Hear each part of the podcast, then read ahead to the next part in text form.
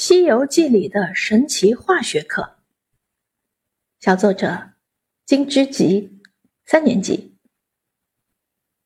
读过很多次《西游记》，非常喜欢这本书。唐僧在里面的每一难都铭记于心，但这次和妈妈读，又有了另一番见解。只知道吴承恩是明代文学家，殊不知他还是彻彻底底的化学家。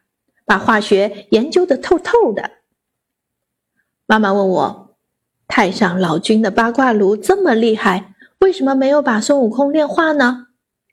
我直摇头。妈妈说：“因为太上老君的炉是烧煤的，煤的最高温度是一千两百摄氏度，而孙悟空是石头里蹦出来的。石头的主要成分是二氧化硅，二氧化硅的熔点是一千六百摄氏度。”那一千二百度能把一千六百度融掉吗？妈妈给我上了一节很神奇的化学课，顿时我对化学萌生了浓厚的兴趣。我要好好去探究它的奥秘。